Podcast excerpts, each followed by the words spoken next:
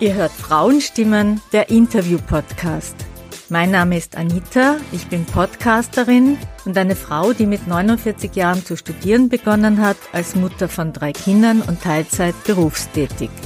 In diesem Podcast geht es um Vorbilder im Berufs- und Lebensalltag, um Expertinnenwissen und um das Thema Gleichstellung in der Gesellschaft.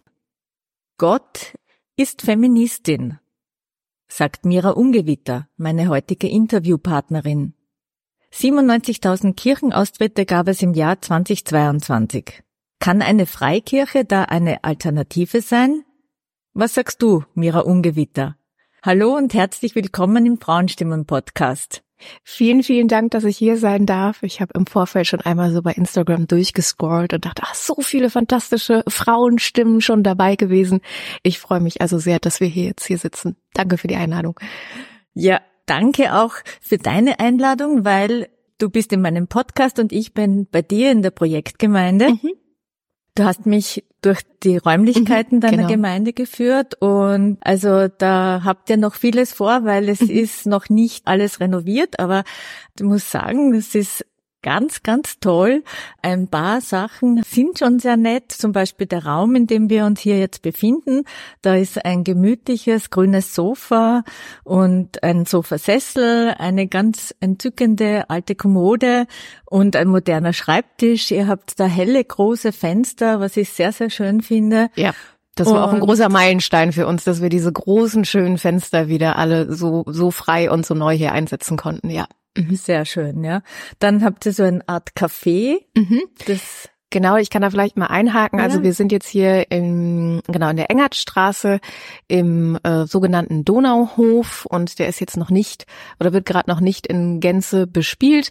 Da müssen wir noch ein paar rechtliche Sachen momentan klären. Aber die Idee mit dieser Location war, die ist recht groß, dass hier ein ganz klassisches Kaffeehaus entsteht, ein Coworking Space und, das ist natürlich das Herzstück, wir haben ja einen alten Ballsaal, der von außen überhaupt nicht ersichtlich ist. Man steht so vor der Hausfassade und denkt sich, ach, was soll ich denn hier? Und dann kommt man rein und dann gibt's, es ist immer schön dabei zu sein, wenn jemand das erste Mal diesen Ballsaal sieht. Und da war halt die Idee oder ist die Idee, dort unsere Gottesdienste am Sonntag stattfinden zu lassen, aber diesen Raum auch für ganz, ganz andere Veranstaltungen, für Kunst und Kultur äh, beispielsweise, ja, zu öffnen. Wir hatten hier auch zum Teil schon ein Atelier oder unterschiedliche Kunstveranstaltungen, äh, Videodrehs etc. drin. Und das soll in der Zukunft ausgebaut werden. Genau. Ja, also wenn der Saal fertig ist, der ist wirklich mega, mhm. muss ich sagen. Ganz toll. Ja. Vor allem da oben in der Decke mit diesen zwei großen runden Fenstern, Ausschnitten, die sind riesengroß. Ich weiß nicht, wie viel Meter, 20? Ja, oder? ich, also ich, ich kann es auch nicht benennen, aber es ist riesig und die sind auch schon neu eingesetzt. Also ich bin jetzt ja hier auch schon so seit, also ich bin seit acht Jahren Pastorin und ungefähr so lange arbeiten wir schon an diesen Räumen rum, weil das eben auch viel mit ehrenamtlichem Engagement von uns allen auch passiert. Also es kam ja im Vorfeld schon mal die Frage nach meinem pastoralen Alltag. Der hat in den letzten Jahren war auch sehr geprägt von Baustellen Baustelle und zu Mistplätzen fahren und ähm, mit Leuten zusammen zu schauen, wie wir diese, diese Räume schön kriegen. Also natürlich machen auch viele Sachen Professionisten, so ist es nicht. Aber das ist auch ein Teil von Kirche oder vielleicht auch von Freikirche. Ähm, da können wir gleich, gleich nochmal drüber sprechen. So ein großes Interesse oder großes ehrenamtliches Engagement. Das ist, glaube ich, was, was diese Form von Kirche oft stark ausmacht. Ja. Ich würde jetzt gern darauf eingehen, was du gesagt hast, vor allem weil ja die Kirche aus Amerika kommt und in Amerika mhm. ist das ja ein bisschen so üblich, dieses Miteinander. Mhm. Aber ich möchte zuerst, wir haben total mhm. vergessen, Kannst du dich bitte kurz vorstellen? Oh ja, jetzt waren wir schon so im Gespräch. genau. Ja, hallo, also mein Name ist Mira Ungewitter. Ich bin äh, Kölner Wahlwienerin, also ich komme ursprünglich aus Köln. Das hört man vielleicht nicht an meinem Akzent, man hört aber, dass es auch kein äh, wienerischer oder österreichischer Akzent ist. Ich lebe seit acht Jahren in Wien, bin hier Pastorin eben äh, eben jener Projektgemeinde. Das ist eine Baptistengemeinde im Bund der Freikirchen. Da kommen wir ja gleich nochmal drauf zu sprechen. Und ähm, ja, ich bin äh, sehr, sehr glücklich hier in Wien. Ja, fein. Schön, dass du da bist. Wir sprechen jetzt in dieser Folge über dich, über dein mhm. Buch und es gibt Fragen von der Community mhm. und Hörerinnen zu dir und zur Freikirche. Mhm. Äh, zu Beginn möchte ich gerne mal von dir wissen, damit wir auch alle auf dem gleichen Wissensstand mhm. sind. Was sind Baptisten Mhm. Was genau dürfen wir unter einer Projektgemeinde mhm. vorstellen. Und was ist eine Freikirche? Mhm. Genau, ich ich fange noch ein bisschen früher an. Also, äh, aber ich, ich fasse mich kurz, keine Sorge, kur kurze, kurze Kirchengeschichtsstunde oder nur kurze Minute. Also es gab ja die sogenannte Reformation, wo sich äh, äh, rund um Luther und äh, sich die, die Protestanten abgespalten haben sozusagen oder entwickelt haben. Und innerhalb dieses Protestantismus sozusagen, oder das, was wir heute auch evangelische Kirchen nennen, da gibt's aber auch wieder unterschiedliche evangelische Kirchen, gab es immer noch weitere Reformbewegungen, die auch nicht nur in Deutschland stattgefunden haben, sondern beispielsweise auch in England. Und dort ist vor rund 400 Jahren der Baptismus entstanden. Das war eine Gruppe Menschen damals, die unterm englischen König insofern gelitten haben, dass es keine Religionsfreiheit gab, wie wir diesen Begriff heute nennen würden. Und die haben gesagt, man kann eigentlich keine Babys oder keine Kinder taufen. Menschen müssen sich selber dafür entscheiden, das, an was sie glauben wollen. Also man kann niemand zu einem, ja, Christen machen, sondern das ist eine, eine, eine Entscheidungsfrage. Und das war damals ganz, ganz äh, aufrührerisch und revolutionär und die mussten fliehen. Und diese Leute haben sich dann später selber Baptisten genannt. Und das kommt vom altgriechischen Wort, ne, Baptizein, untertauchen, taufen. Ähm, es gab davor schon täuferische Bewegungen, das geht jetzt aber vielleicht einen Ticken zu weit, ähm, die das auch stark im Fokus hatten. Also diesen, diesen Schwerpunkt auf Taufe als eigene Entscheidung. Und das war so der Ursprung vor 400 Jahren. Und das hat sich dann ausgebreitet, ist dann zurück nach England. Man hat dann dort auch äh, große Meilensteine für die Religionsfreiheit äh, durchsetzen können. Und dann hat sich dieser Baptismus im Laufe von 400 Jahren in Europa entwickelt, aber nicht ganz so stark und ist dann aber später mit in die, ähm, ja, in die Staaten quasi exportiert worden. Und in Amerika weiß ungefähr jeder, was Baptisten sind. Also, dass es diese Form von Freikirche gibt. Und jetzt ist es so, der Hauptunterschied ist eben, dass Baptisten sagen, ähm, Taufe soll eine Gewissensentscheidung sein. Sie sind aber durch ihre eigene Geschichte, sind wir stark davon überzeugt, dass Glaubens- und Gewissensfreiheit für alle Menschen da sein muss.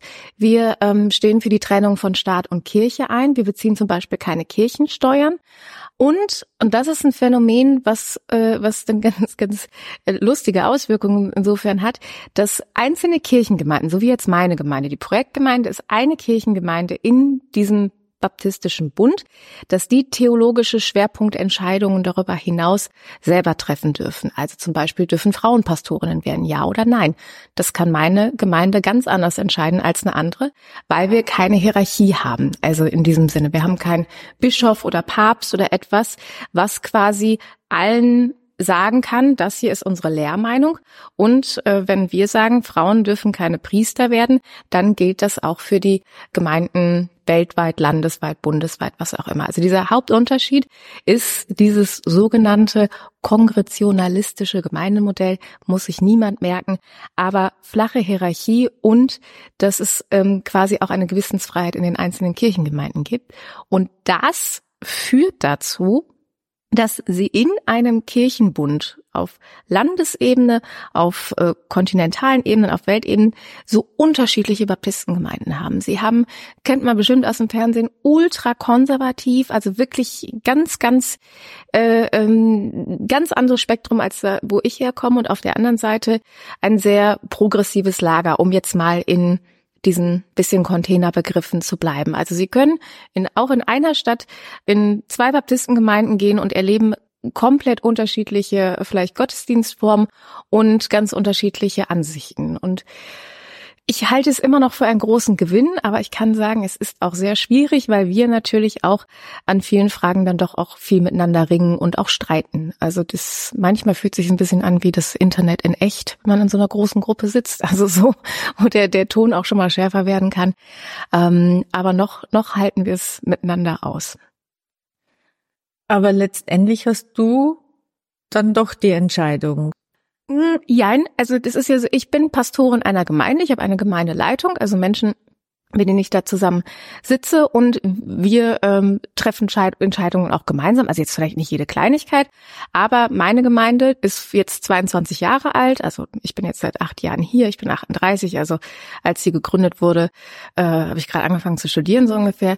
Und da hat diese Gemeinde schon von Anfang an gesagt, ja, wir sind eine Baptistengemeinde. Wir glauben an diese Principles, also an die, die, dass man sich entscheiden soll, glauben ums Gewissensfreiheit an die Eigenständigkeit der, dieser Ortsgemeinde nennt sich das dann, also diese einzelne Gemeinde. Aber für uns ist ganz wichtig, also meine Vorgängerin gesagt, dass eben Frauen in Leitungspositionen komplett selbstverständlich sind, also dass Frauen Pastorinnen werden dürfen, dass sie in die Leitungsgremien berufen und gewählt werden ähm, können.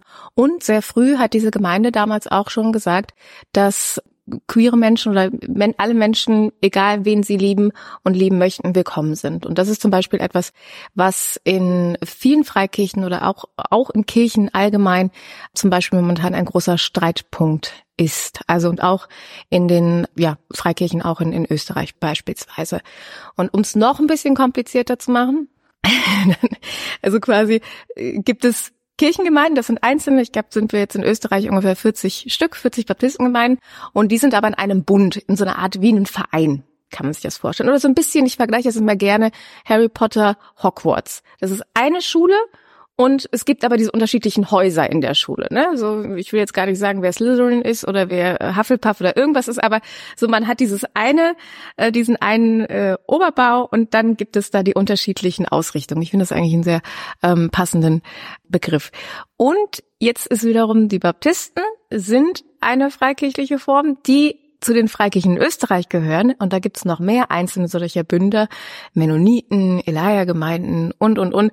Und die haben sich vor rund zehn Jahren zusammengeschlossen, weil sie in Österreich als einzelne Kirchenbünde nicht die Mindestanzahl von Menschen hatten, die man braucht, um als anerkannte Religionsgemeinschaft geführt zu werden. Haben sich zusammengesetzt, haben den Bund der Freikirchen gegründet, sind dann auf die also es hat auch ein Pragmatismus, also Kirchengeschichte hat sehr oft was mit Pragmatismus zu tun, ähm, zusammengeschlossen, hatten dann mit ihren Mitgliedern eben diese Zahl und waren dann eine anerkannte äh, Religionsgemeinschaft. Das heißt, dass sie dann auch Religionsunterricht stellen müssen und, und, und, und. Ich finde auch, dass das ein wichtiger Punkt ist bei der Freikirche, dass es mhm. ihm anerkannt ist. Genau, das mhm. war ein wichtiger Prozess.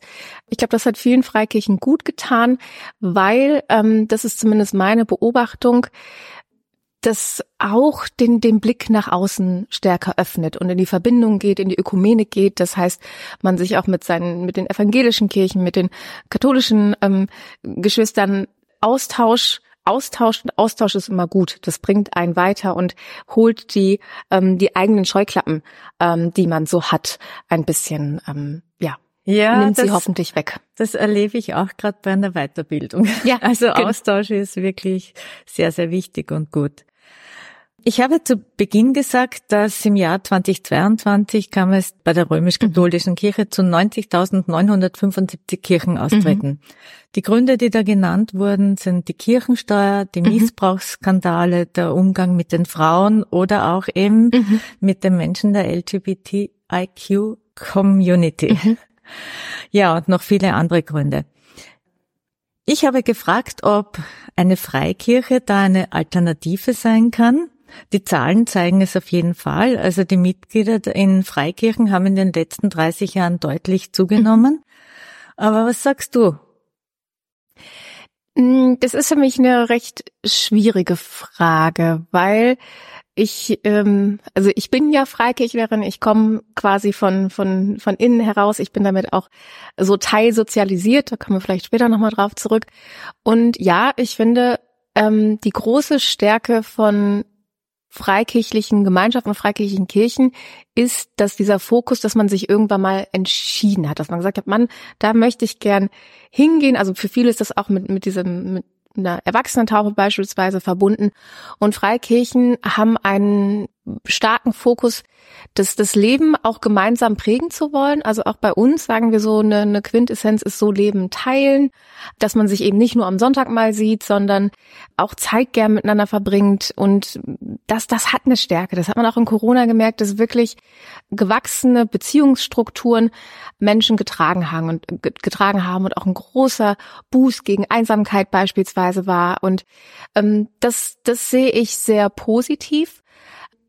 Und jetzt haben wir bei den letzten Jahrzehnten durchaus auch eine Entwicklung in Freikirchenkontexten im deutschsprachigen Raum, aber auch weltweit, die aus meiner Perspektive sehr konservative, zum Teil sehr reaktionäre, äh, reaktionäre Strömungen auch innehaben. Und das betrachte ich gelegentlich mit mit, mit Sorge. Also eben, wenn es dann eben auch um die Frage geht, dürfen Frauen Pastorinnen werden, das ist ja immer nur eine Spitze des Eisberges. Wenn ich den Gedanken ja weiterführe, liegt es ja daran, dass ich ein Gottes- oder ein Glaubensbild habe, was schon mal einen Unterschied zwischen Mann und Frau im Allgemeinen macht. Also, ne, ob eine Frau Pastorin werden darf, ist nur die, die, die, das betrifft ja auch in Anführungsstrichen gar nicht so viele Frauen. Aber darunter liegt ja ein Bild, dass Männer zum Beispiel leiten sollen und Frauen beispielsweise nicht. Und das zieht sich dann durch alle Bereiche durch. Und da, wo dieses Ungleichgewicht so betont wird, ähm, da schaue ich persönlich eher ähm, kritisch drauf. Und, ähm, und trotzdem eine Stärke, auch von Freikirchen und jetzt nicht, weil ich da so die Werbetrommel für rühre, sondern weil ich mich immer auch frage, so was ist das, was was schätze ich auch aus aus meinem Kontext und was nicht. Es sind natürlich zum Teil ähm, auch sehr schöne Gott, also oder, oder andere Gottesdienstformen, die lebendiger sind. Viele haben einfach eine meist ansprechendere oder nicht eine ansprechendere, aber eine ansprechende Musik und und es gibt eine, eine gute Nähe und das das schätze ich, das das mag ich und eben was was für mich ganz schwierig ist, sind eben ähm, da, wo es fast schon menschenfeindlich wird, gerade auch im, ähm, im Bezug auf queere, queere Menschen beispielsweise. Also mit einem Wort, man muss sich das dann schon genau anschauen. Man muss sich das alles, wie, wie so vieles im Leben, ähm, ganz genau anschauen. Auch ruhig mal Fragen stellen, wenn man hingeht und sagt, Mann, ich mag doch eure Musik, ich finde es hier irgendwie ganz schön bei euch. Ähm, da gibt's ja meistens einen Pastor oder eine Pastorin und dann kann man sich da auch einen Termin machen oder sagen, ja, wie, wie ist es denn mit den Frauen oder wie ist es denn damit? Und, und ähm, und mein Vater sagt das immer, der ist so ein sozusagen Spätbekehrter, dann sagt er mal mein Bauchgefühl. So, wenn er irgendwo sitzt dann sagt er so mein Bauchgefühl, hier, hier, hier, hier fühle ich mich nicht ganz wohl. Auf das sollte man auch immer hören. Also das ist, glaube ich, ganz wichtig. Und das weder auf der einen Seite komplett verteufeln und sagen, das ist alles ganz komisch, das stimmt nicht, aber ähm, ganz genau hinschauen. Und dann kann man sich da und immer seinen Kopf und sein Herz mitnehmen und, und sagen, nee, das, das die, das finde ich nicht richtig und gut. Und äh, das wiederum äh, kann ich schätzen. Ja. Ja, und ich finde das, dass du das so offen sagst und ähm, auch kritisch der eigenen Kirche mhm. bist. Finde ich sehr schön. Ja, also das ist, hat sich für mich, glaube ich, auch nochmal entwickelt, aber es ist auch schon Teil, wie ich groß geworden bin. Ich bin mit einer baptistischen Mutter und einem agnostischen Vater groß geworden. Also jemand, Agnostiker sind ja nicht direkt Atheisten, die sagen, nein, ich glaube, es gibt auf gar keinen Fall einen Gott, sondern sagen, ich weiß es nicht ganz genau. Und ich bin mit einem kritischen gläubigen Geist, glaube ich, so kann man sagen, groß geworden. Also Glaube und Hinterfragen. Und das ist für mich so wichtig, ist auch biblisch, macht der, äh, das sage ich jetzt so salopp, der liebe Herr Jesus auch schon, ja, immer auch äh, äh, Zweifel mitnehmen und die auch aussprechen. Und, ähm, und das ist, glaube ich, Glaube kann unglaublich viel Spaß machen und trostreich sein. Und ähm, man, man muss nur den Kopf nicht abgeben. Und ich glaube, das, das wird manchmal eingefordert. Und da muss man sagen, nee, ich, äh, äh, ähm, ich, ich denke, ich zweifle, also bin ich, um jetzt noch Descartes-Spiel zu bringen, ähm, ist eigentlich eine gute Glaubenseinstellung, die auch, ja, das, das zu kombinieren. Sehr interessanter Satz. Den Kopf nicht abgeben. Du bist von Deutschland nach Österreich mhm. gekommen, mhm. hast du schon gerade vorhin gesagt. Du bezeichnest dich selbst als Kölner Wahlwienerin. Mhm. Und was hat dich nach Wien geführt? Das war in der Tat diese äh, Kirchengemeinde. Und ich betone mal ganz gern, dass ich Kölnerin bin, weil wie sehr ich Kölnerin bin, ist mir in Wien klar geworden, so auch vom Naturell und von dem Ganzen, weil Köln schon nochmal, sage ich mal, für deutsche Verhältnisse eine sehr spezielle Region, eine sehr spezielle, sehr lustige Stadt ist beispielsweise und eine sehr weltoffene Stadt ist. Und ähm, das, das muss ich immer noch so ein bisschen betonen. Ähm, und ich habe damals ein Praktikum gemacht. Ich habe meine Vorgängerin, die hier äh, vorher Pastorin war, kennengelernt die hatte damals ihre Dissertation äh, vorgestellt. Da haben wir uns auf einem Symposion irgendwo kennengelernt und sie hat mich eingeladen, weil ich noch ein, innerhalb des Studiums ein Praktikum, ich habe evangelische Theologie studiert, musste noch ein Praktikum, ein Gemeindepraktikum machen. Und dann war ich hier und dann äh, war ich eh schon in, in Love sozusagen mit den Leuten, die ich hier kennengelernt habe in dieser Kirchengemeinde. Und das war wirklich fast so ein bisschen wie so ein äh, Offenbarung ist jetzt ein großes Wort, aber ich dachte, ah, dafür habe ich studiert. Das ist Form, wie ich Kirche mir vorstellen kann. Ähm, eben Leben teilen, aber nicht übergriffig sein, ähm, wo man irgendwie gerne gute Projekte äh, versucht umzusetzen, wo es eine gewisse Leichtigkeit gibt, wo es keine dogmatische Enge gibt. Und das hat mich irgendwie berührt und natürlich auch die Schönheit der Stadt. Und dann hat mein Kollege mich noch oben auf den Kahlenberg gefahren und hat dann gesagt, schau einmal runter. Und dann stand ich dann so, oh, ich will hier hin. Und ich war wirklich verliebt in meine Arbeits- oder dann zukünftige Arbeitsstelle und auch in, in Wien und in Österreich auch, ja. Mhm. Das klingt ja sehr, sehr schön. Ja. Muss ich sagen. Ja. Also die Begeisterung ist spürbar. Ja. Du hast jetzt gerade erwähnt, du hast in Deutschland Theologie studiert mhm. an der Universität Bonn mhm. und an der Theologischen Hochschule Elstal. Mhm.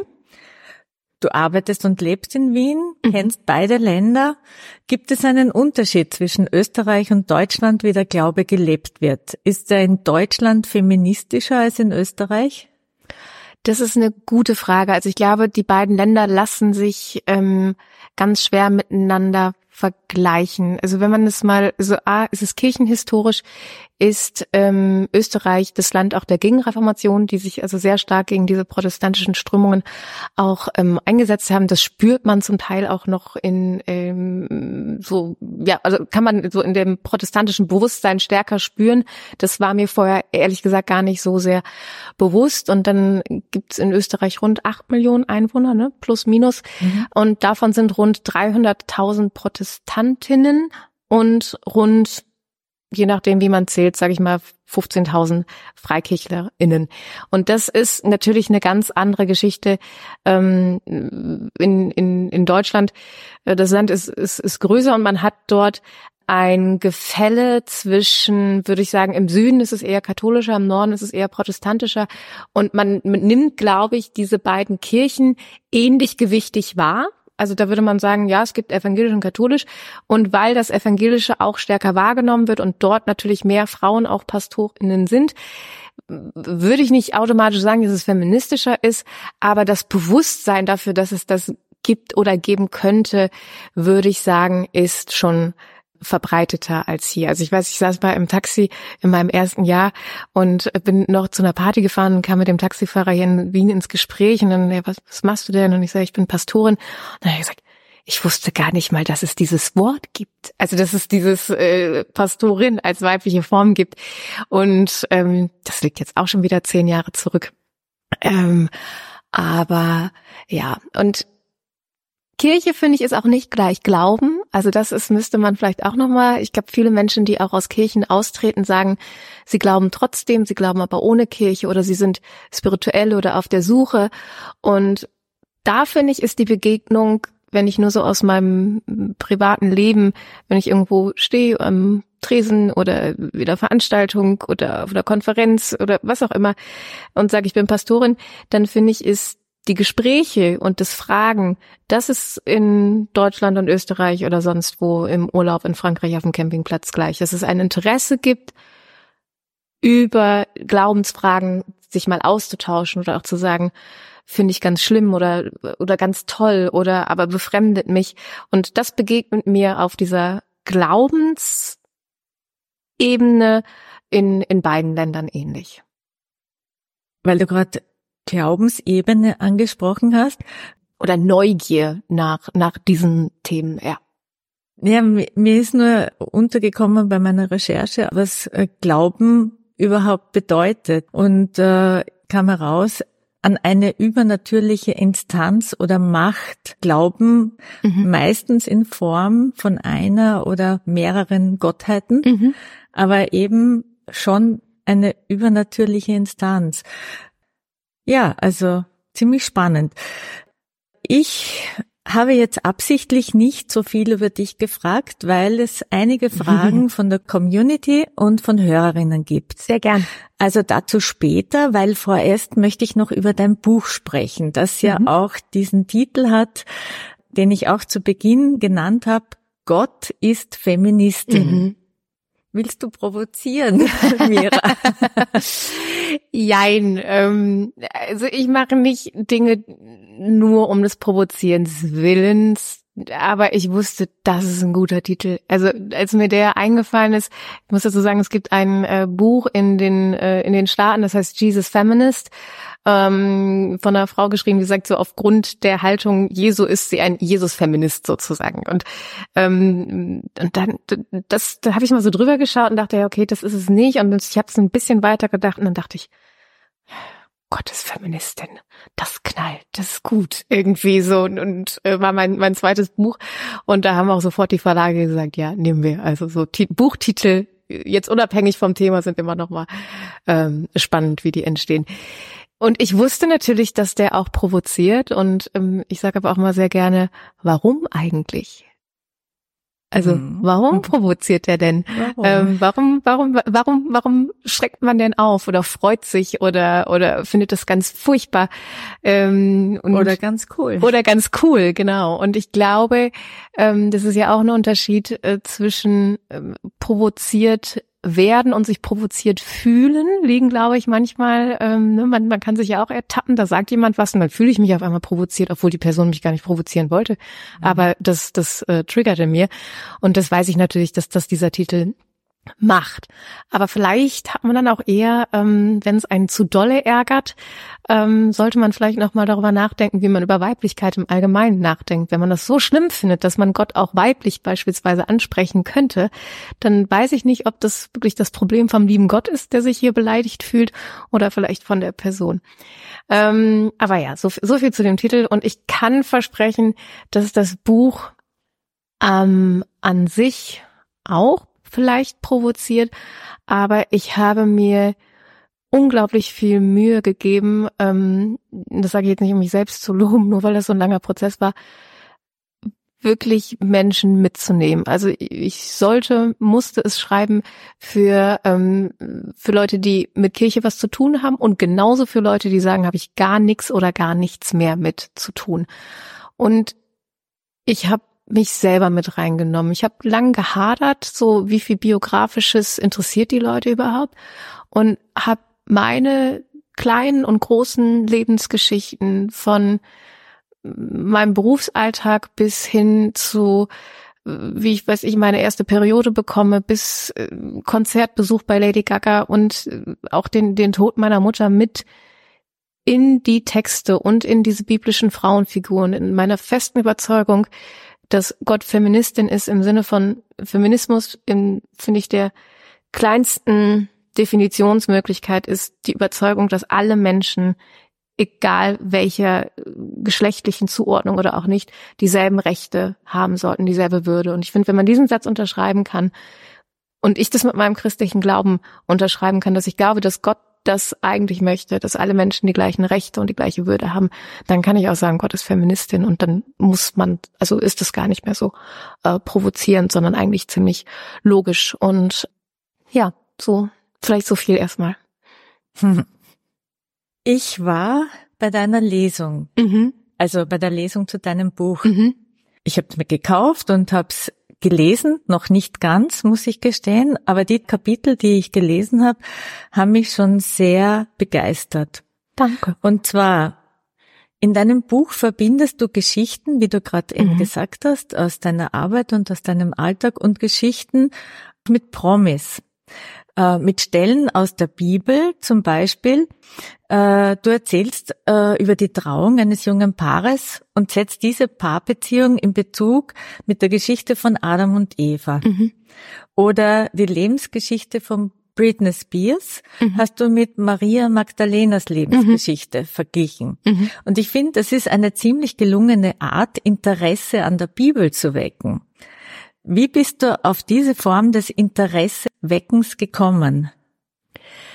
Das war in der Tat ein Prozess und ähm, also ich glaube, all diese Sachen, ich schreibe über Sachen, die mich interessieren. Ich schreibe über ähm, Theologie, die mich interessiert, die, also theologisches Arbeiten, was ich an der Uni gelernt habe, mich biblischen Texten historisch kritisch nähern zu können, mit Urtextanalyse nähern zu können. Und ich weiß, da schreit jetzt aber nicht jeder Juhu, aber ich finde es so spannend und für mich war wichtig, das, was ich da lernen durfte, quasi für andere so aufzubereiten, dass sie da mitlernen können, ohne dass sie sich jetzt einmal das Greco machen müssen beispielsweise. Und mich interessiert Popkultur. Ich äh, äh, schaue, hab mein Leben lang gerne äh, sämtliche Promi-Formate geguckt und mag also so sowas wie äh, Leute heute in Deutschland. Ich weiß gar nicht, was, was es so für Pendants gibt. Also hat mich schon immer alles interessiert, äh, was was was was Menschen, was ihr Leben ausmacht. Und ähm, und das habe ich halt irgendwie und mein eigenes Leben ähm, zusammengebracht. Und bei Britney Spears war es so, als ich dieses Kapitel geschrieben habe, war gerade Free Britney, also das war ganz groß und und ich habe die, ähm, da liefen ja auch unterschiedliche Dokus und da klackerte es so in meinem Kopf, äh, weil ich über Maria von Magdala gepredigt habe oder Maria Magdalena, ähm, die ja in der Kirchengeschichte zu einer äh, Prostituierten degradiert wurde. Ich hätte überhaupt gar kein Problem damit, wenn Maria von Magdala eine Prostituierte gewesen wäre, überhaupt nicht, äh, die in der Nachfolge Jesu steht.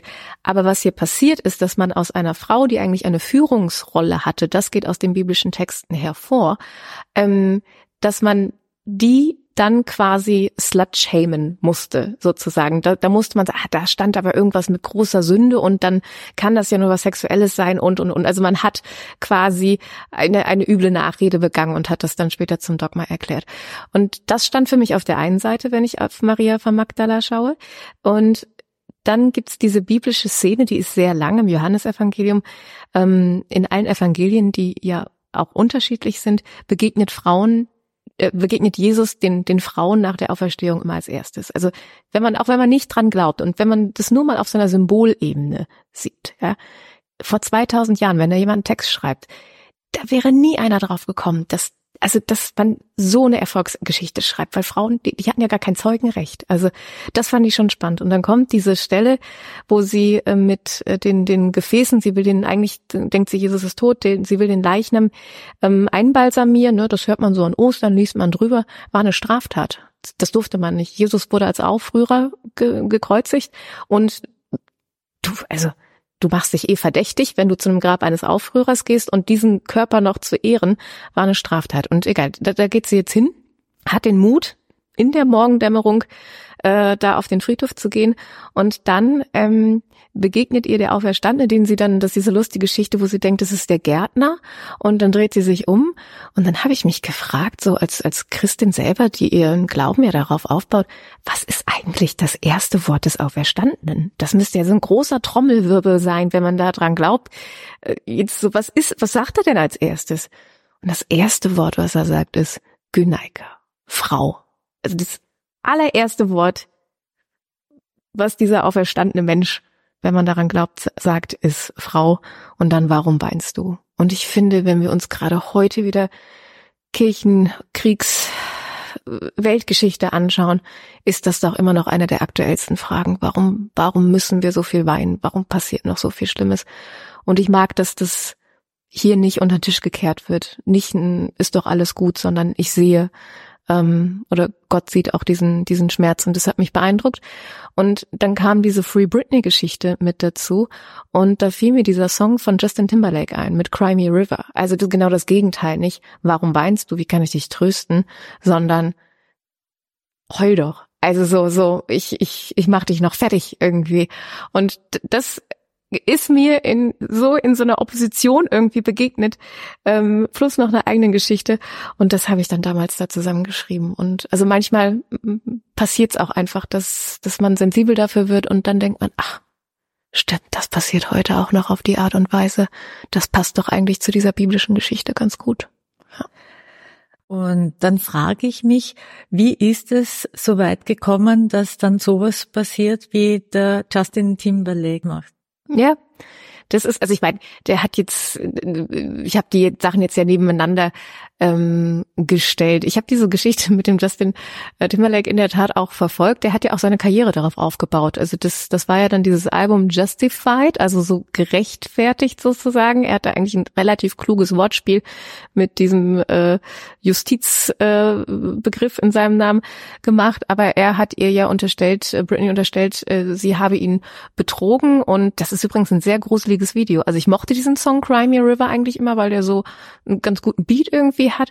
Aber wenn man sich das Video nochmal anschaut, wie er da zum Stalker wird und seiner ähm, Ex-Freundin, die ja auch aussieht, Britney, da so bis in die Dusche hinterher stalkt, das ist, das ist also sehr, sehr, sehr, sehr gruselig. Also auch zum äh, vor dem Hintergrund Gewalt an Frauen äh, und die Fem Femzide zum Thema äh, Mord aus äh, Eifersucht oder Liebe. Nein, man tötet nicht aus Liebe. Also vor dem Hintergrund ist das Video 20 Jahre später oder wie, wie lange das her ist, nochmal ganz spannend zu, zu beobachten. Und ja, es, diese Ungerechtigkeit gibt es immer noch und die zieht sich fort. Aber hier kann man ihr auch einen Spiegel vorzeigen, finde mhm. ich an der Stelle. Ja. Ja, unbedingt. Ja. Ich finde ja auch, du rückst durch dein Buch die Geschichten der Bibel gerade. Äh, und du zeigst sie in einer anderen Lesart. Mhm. Im Buch weist du öfter darauf hin, dass der Ursprung der Bibel hebräisch ist mhm. und diese Sprache eine Sprache der Bilder ist. Zum Beispiel mhm. äh, nennst du das Beispiel, ein Vogel ist äh, in der hebräischen Sprache ein Flügeltier. Und ich fand das ziemlich spannend, dass ich in dem Moment zwei Vögel gesehen habe, aber der eine Vogel hat seine Flügel geschlagen, mhm. nämlich das Flügeltier. Und das ist wirklich spannend, was das ausmacht, mhm. was für Bilder Sprache erzeugen kann, ja. Wird durch dieses Verständnis von dieser Sprache, also der bildlichen mhm. Sprache, die Bibel feministischer oder ist es durch deine Interpretation?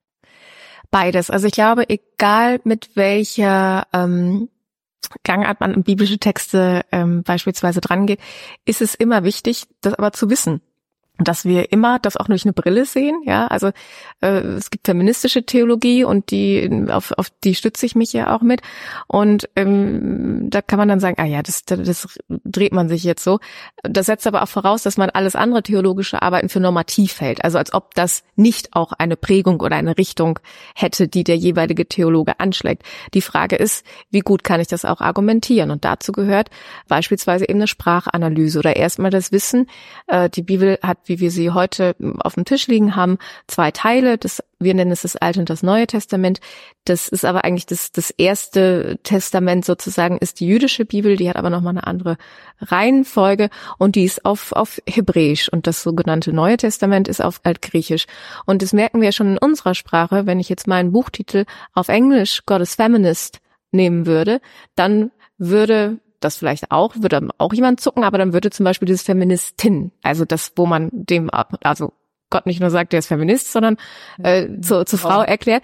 Also da haben wir es ja schon, da brauchen wir noch keine 2000 Jahre in Sprachgeschichte zurückzugehen, was alleine das für einen Unterschied ähm, machen kann. Und diese Sprachanalyse kann helfen.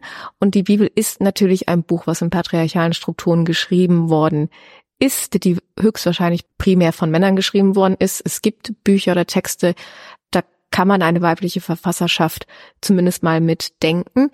Aber es ist sehr spannend, wo immer wieder Speerspitzen und die muss man dann beleuchten, weil das ist nun mal ein alter Text, sich da den, den Weg bahnen.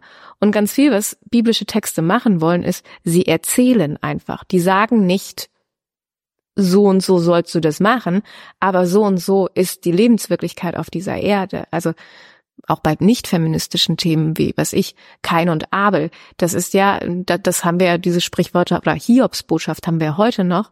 Ähm, ja nicht, weil die Bibel sagt, so und so ist es, aber wir stellen fest, auf dieser Welt gibt es manchen Menschen, denen fliegt alles zu und andere fallen immer wieder hin. Warum ist das denn eigentlich so? Also und die erzählen es erstmal relativ wertfrei und natürlich hilft das dann mit der Sprache zu schauen. Ich war bei bei Eva äh, die die erste Frau der Welt, wo Luther das dann auf Deutsch übersetzt hat, ich will, ne, schafft den Mann, das steht da schon mal nicht, der Mensch wird geschaffen und Eser, nicht zur Hilfe wird die Frau geschaffen, als so eine Art ewige Putzhilfe, sondern Eser ist Rettung. Also es ist auch ein Unterschied, ob ich ein Selbstbewusstsein habe, was oder oder einer Frau andichte, was sagt, ja, hier, das ist der Mann und du hilfst mal oder du bist die Retterin von jemandem. Und dieser Begriff wird beispielsweise sonst nur für Gott verwendet. Also wenn Gott jemanden rettet im Biblischen, dann kommt dieser Begriff und das finde ich schon, dass das dass die Sache feministischer macht oder zumindest ein deutlicheres Licht draufsetzt. Und das ist dann auch nicht groß äh, Interpretation im Sinne von Mutmaßung oder was finden, was gefällt mir daran, sondern das äh, muss ins Bewusstsein gerückt werden, dass das die Aussage des Textes ist. Und ähm, eben steht da Mann, Frau oder Mensch.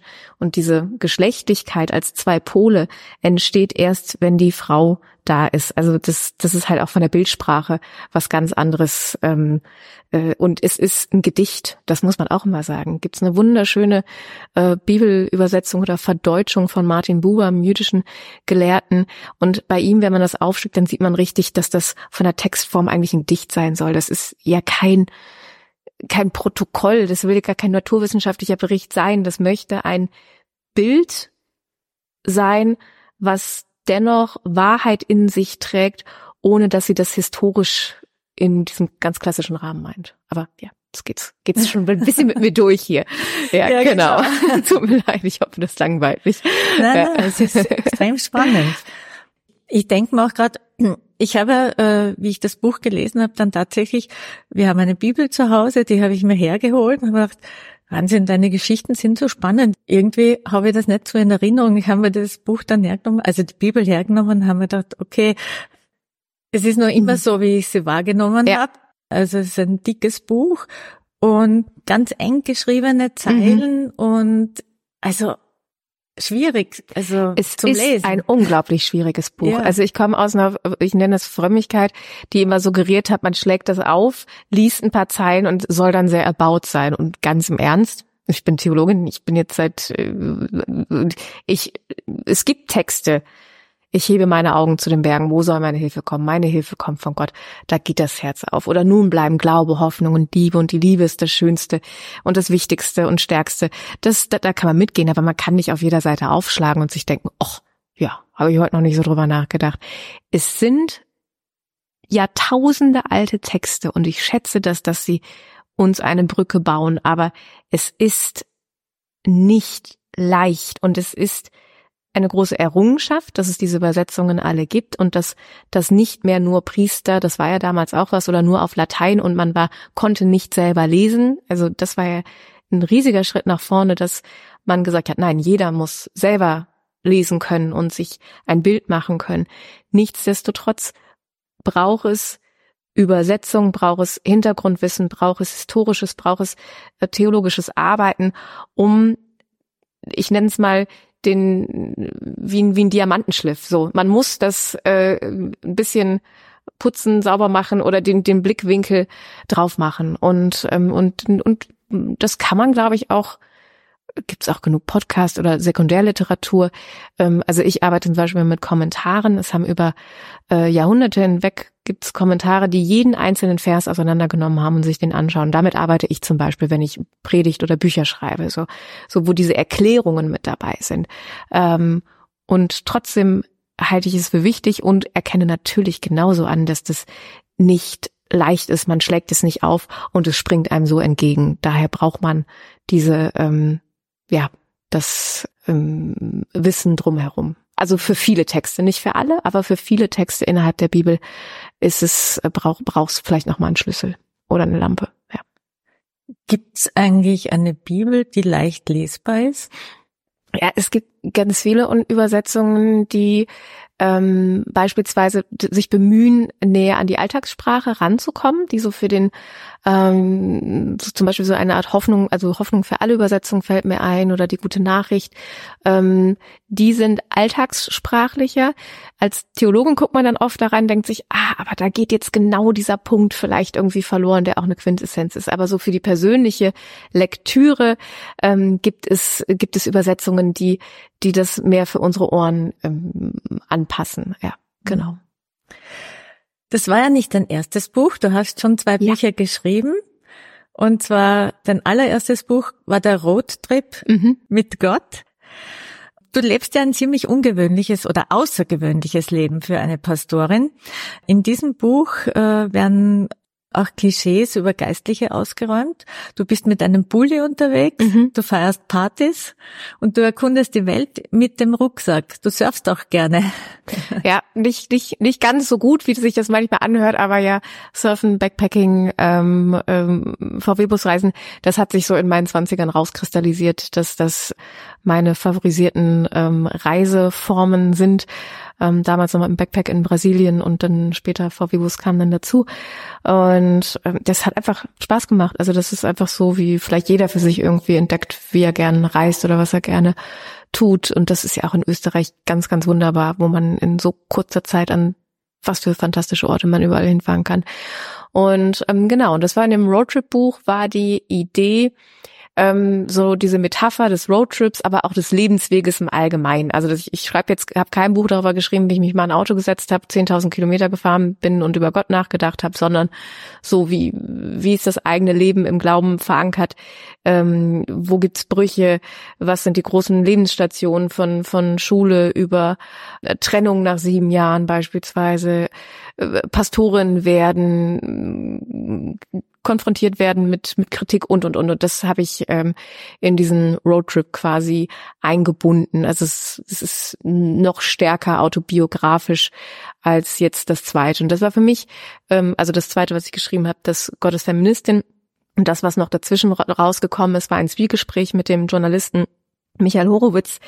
Ähm, und das habe ich nicht richtig geschrieben, weil wir uns da unterhalten haben und das wurde transkribiert und dann aufgeschrieben. Mhm. Also das war so ein, so ein, so ein Zwischenbuch auf einmal, was da war, wo ich gar nicht so viel schreiben, aber sehr viel reden ähm, durfte.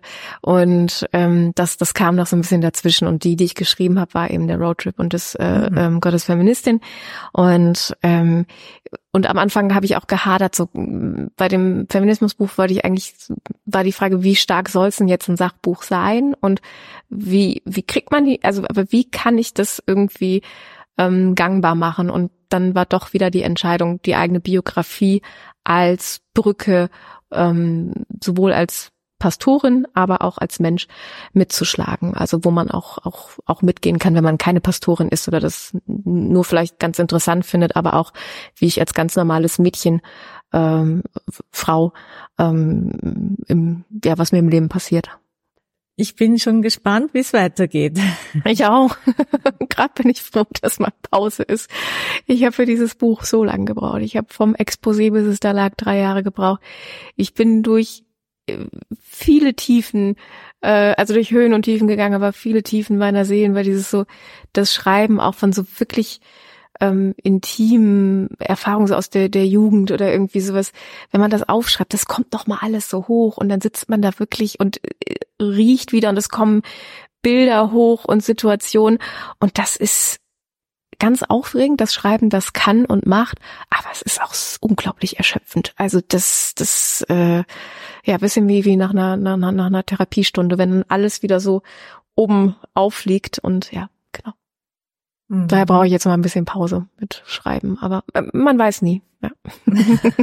naja, äh, das, äh, die Projektgemeinde brauchte jetzt auch ja, viel Zeit. Ja, ja, genau. Ja, ja, definitiv. Mira, jetzt kommen wir zu den Fragen der Community ja. und den Hörerinnen. Da gibt's jetzt Fragen mehr zu dir. Wie wird man Pastorin und welche Beweggründe gibt es dafür? Ja, da kann man auch ein ganzes Buch drüber schreiben.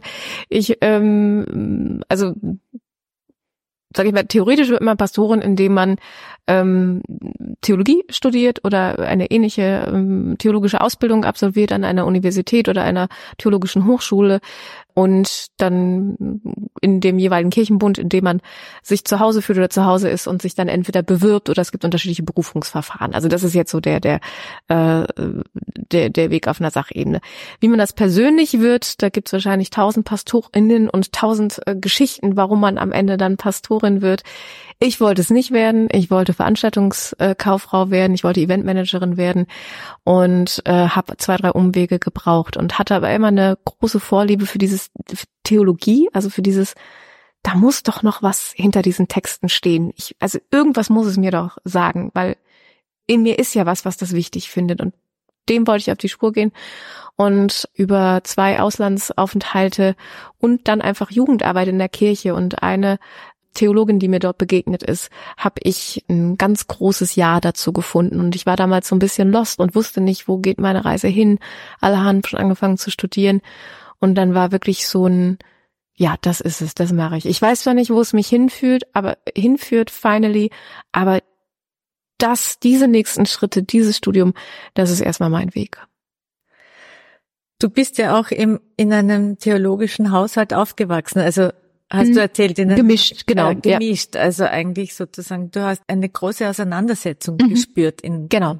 Das, das würde ich schon sagen. In deiner Familie. Vielleicht nicht so theologisch fundiert, aber so sehr gläubige Mutter. Aber meine Mutter auch, die war halt auch Kirche und Rolling Stones. Also ich habe das schon auch viel von ihr. Also das war nie klassisch. Ja, wir haben auch nicht vorm Essen gebetet beispielsweise und trotzdem war da ein ganz tiefer Glaube irgendwie da. Und ich weiß einmal stand ein junger Pastor bei uns in der Tür und meine Mutter macht die Tür auf und guckt ihn an und sagt, also sauber gemacht haben wir hier noch nicht und du kriegst jetzt auch keinen Kaffee, sondern Bier. Also das war meine Mutter so und also das das das ist so, so weil sie selber damit groß aufgewachsen ist, wenn der Pastor kommt, dann muss hier alles stehen und liegen gelassen werden und so, also zum Geburtstag oder so. Ja, anyway. Also ja, das war meine Pastorengeschichte. Mhm. Jetzt ist die nächste Frage gleich, ist eine Pastorin eine Priesterin? Nein, ähm, das wäre jetzt nochmal ein langer Auszug, dass ähm, das römisch-katholische Verständnis von dem Priester und Kult und Altar diese Sachen ein anderes ist, als wir Protestanten das haben. Bei uns darf ja zum Beispiel auch, oder in meiner Kirche, darf auch jeder predigen, der das gerne mal möchte oder darf ähm, das Abendmahl austeilen oder darf äh, ähm, auch taufen. Also das ist dieser Satz, das Priestertum aller Gläubigen. Aber da kommt Priester wieder da, dass man im Protestantismus gesagt hat, es gibt nicht diesen einen von den anderen herausgeweihten sozusagen, sondern schon jemand, der auch diese Position irgendwie hat, aber auf, auf, mit einem anderen Selbstverständnis im wahrsten Sinne des Wortes. Daher bin ich ähm, Pastorin, aber ich würde nicht sagen, dass ich im, in dem Sinne Priesterin bin, aber das braucht, also müsste man sich nochmal ganz genau anschauen. Ähm, genau. Dann ist die Frage, die du anfänglich eh schon ein bisschen beantwortet hast. Wie sieht der Alltag einer Pastorin aus? Das würde ich auch gern wissen. Äh, der ist, äh, das ist nämlich auch das Schöne, ähm, der ist seit acht Jahren, ähm, die Projektgemeinde heißt ja auch Projektgemeinde, weil sich damals die Leute hingesetzt haben, gesagt haben, wir probieren es mal, wir machen es als Projekt und schauen, was, was behält man, welche Projekte führt man weiter, welche nicht. Wir haben jetzt hier diese große Baustelle, die über Jahre äh, mein, mein Arbeiten und Schaffen mitgeprägt hat und natürlich gibt's ab, wiederkehrende ähm, Abläufe, also eine Dienstbesprechung mit meinem Kollegen und wir haben oft Leute aus dem Ausland oder Praktikantinnen oder Gap hier, ähm, also Menschen, die ein Gap hier bei uns verbringen, also so ein aus Auslandsjahr, ähm, wo dann theologische Weiterbildung dazu gehört. Da bin ich mit auch für verantwortlich gewesen lange. Aber auch ganz normal so Community-Sachen von Grillen, also ein Barbecue organisieren bis irgendwie Adventskranz binden, solche Sachen. Wir hatten lange eine große Flüchtlingsintegrationsarbeit, wo ganz viel ähm, Asylverfahrensbegleitung, Seelsorgebegleitung war. Also da kommen ganz viele Felder zusammen, die sich immer regelmäßig ähm, verändern. Also ich kann sagen, einen richtigen Alltag habe ich nicht und ähm, das finde ich nach wie vor sehr schön. Mhm. Ja. Und halt dann noch, also ich habe eine halbe Stelle dazu Bücher schreiben. Also es war jetzt auch viele Jahre immer zwischen, ich muss noch schreiben und ähm, wir brauchen noch Toilettenpapier im Donauhof oder so. Also auch das ist äh, äh, Teil äh, Teil meines beruflichen Selbstverständnisses, ja. Klingt zwar nach viel Arbeit, aber man merkt, es macht dir Freude. Ja, absolut, ja. Und trotzdem würde ich sagen, ich hatte auch Phasen, vor allem in den letzten drei Jahren, ja.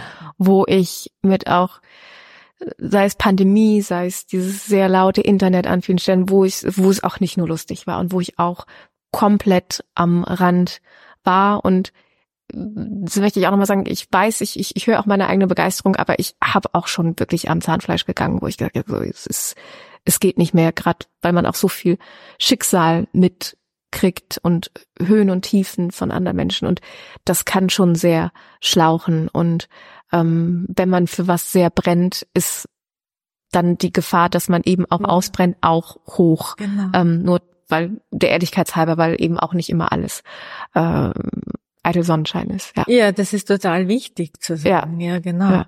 Weil ich gucke auch so oft auf Menschen und denke dann, oh Gott, oder gerade auch auf Kolleginnen im Internet und dann denke ich, tolle Frauen. Oh, und jetzt haben die das noch hingekriegt. Und jetzt haben die noch eine mhm. Story und dann haben die noch eine Andacht dazu geschrieben. Und dann denke ich, oh Gott, ich bin so schlecht. Und dann denken andere Leute genau das Gleiche von mir. und dann, also, ja, das ist aber auch nochmal ein extra Podcast wert. Ja, genau. Voll, ja. Also, ja. Jetzt habe ich eine spannende Frage und die kann ich fast schon beantworten. du bist ja mit deinem Freund hier. Ja, genau, den hast du eben kennengelernt. Genau. Ja. Und die Frage ist, ist es dir als Pastorin erlaubt, eine Liebesbeziehung mit einem Mann ohne Ehe zu haben? Ja, also da könnte man jetzt unterschiedliche Menschen fragen, äh, äh, wie weit man da gehen sollte. Also, ich bin 38, glaube ich, lasse mir das jetzt auch von niemandem in irgendeiner Form äh, erklären, aber natürlich, ja, genau. Wir mhm. haben zwar auch äh, die Absicht zu heiraten, früher, früher oder später, ähm, eher, eher früher. Aber ja, wir sind jetzt seit zwei Jahren zusammen und ähm, genau, das, das geht. Sehr gut. Ja. Das finde ich ja das Schöne an der evangelischen Kirche, weil ich äh, bin der Meinung, äh, dass man dann viel näher am Verständnis mhm. ist, weil wie kann man mit jemandem über etwas sprechen, was man selber nicht lebt? Ja, abs absolut. Ich also es gibt ja dann gerade auch so, was ist sowas wie Ehevorbereitungsgespräche und dann denke ich immer, also das muss einem doch schon der Menschenverstand sagen, dass wenn jemand von irgendwas gar keine Ahnung hat, ja. wie soll ich denn jemandem sagen, wie das funktioniert? Ja. Ähm, also wenn man das überhaupt jemandem sagen kann, aber ja. Mhm. Gut, jetzt habe ich eine interessante Frage. Wie gehst du mit FreundInnen um, die nicht an Gott glauben?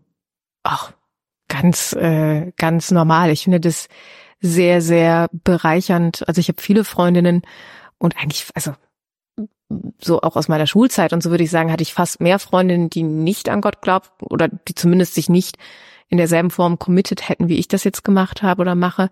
Und ähm, ich finde, man kann so viel voneinander lernen, von Haltungen, auch das, was man selber gelernt hat und für richtig gehalten hat.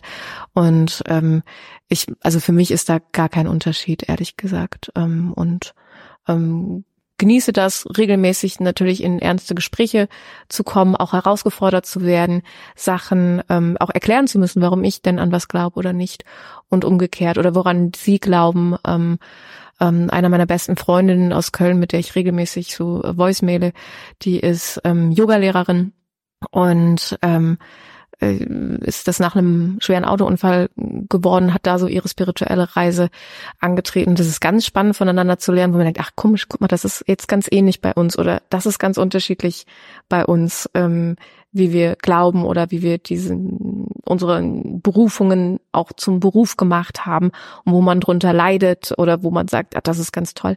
Also das ist einfach nur eine große Bereicherung für mich.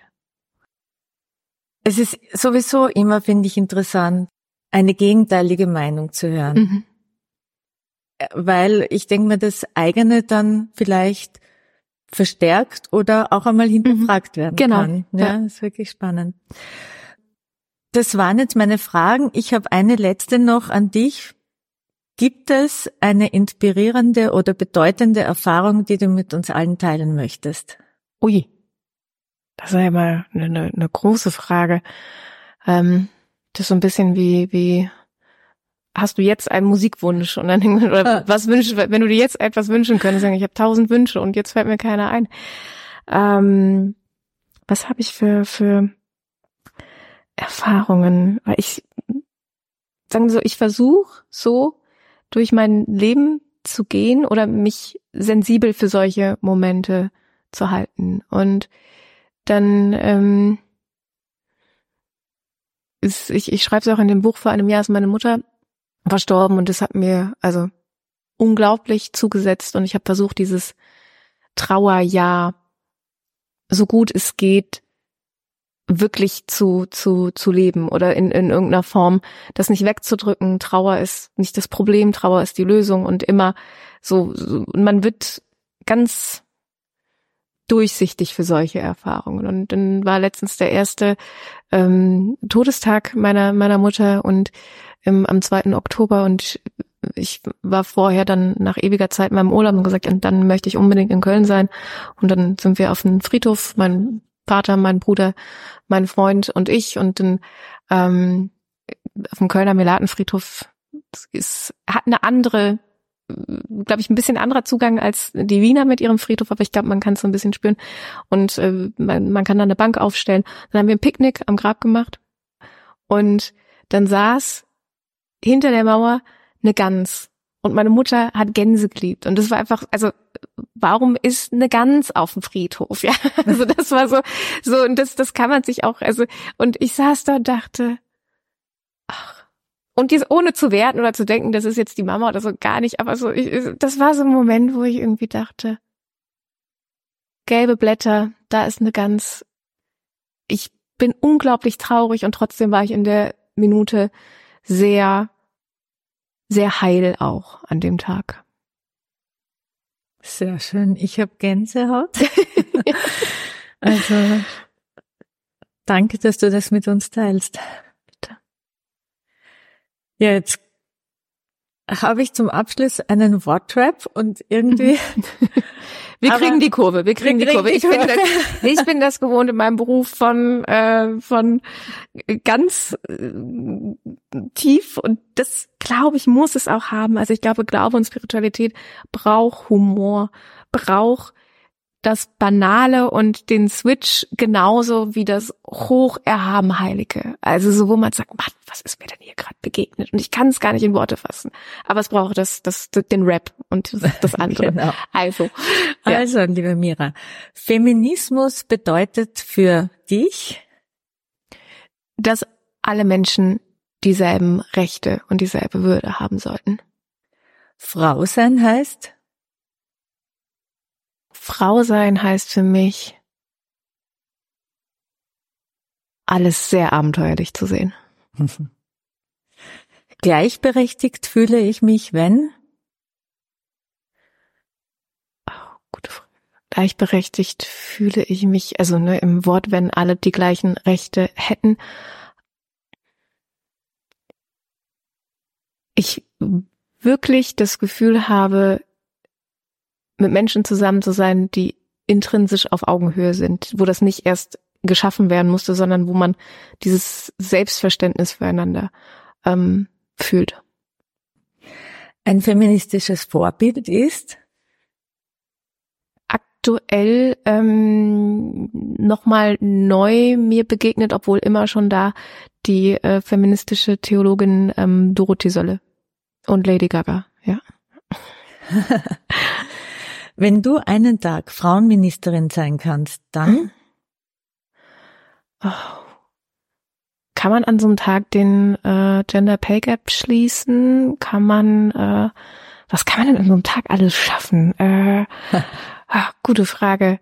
Also ich glaube, ich würde mal damit anfangen, dass ich festlegen würde, dass die Frauenministerin laut und aufrecht sagen können müsste, ich bin Feministin. Das wäre vielleicht mal das Erste was, was ich machen würde. Bravo.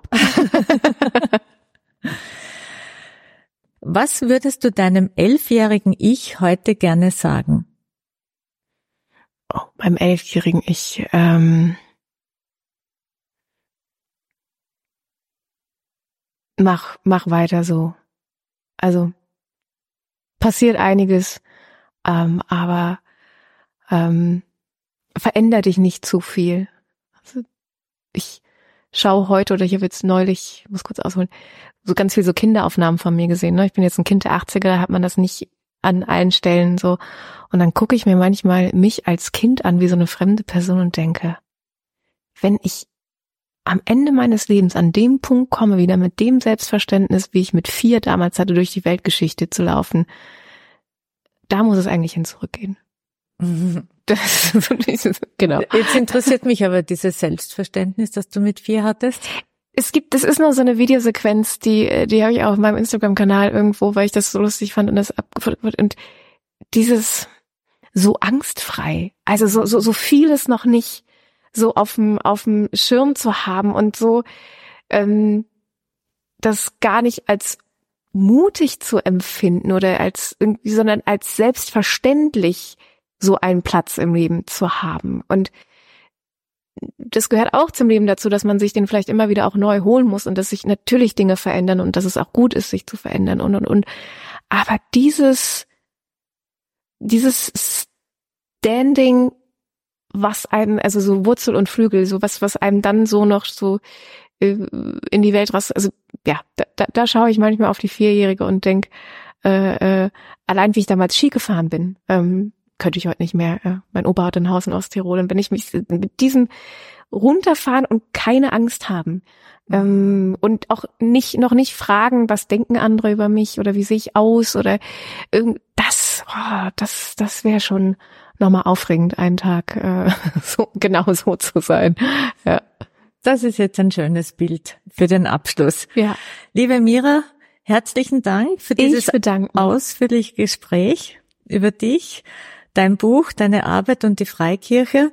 Und es war wirklich ein sehr bereicherndes Interview. Ich bedanke mich ganz herzlich für die wunderbaren Fragen und alles und ich fand es sehr schön. Vielen Dank. Freut mich.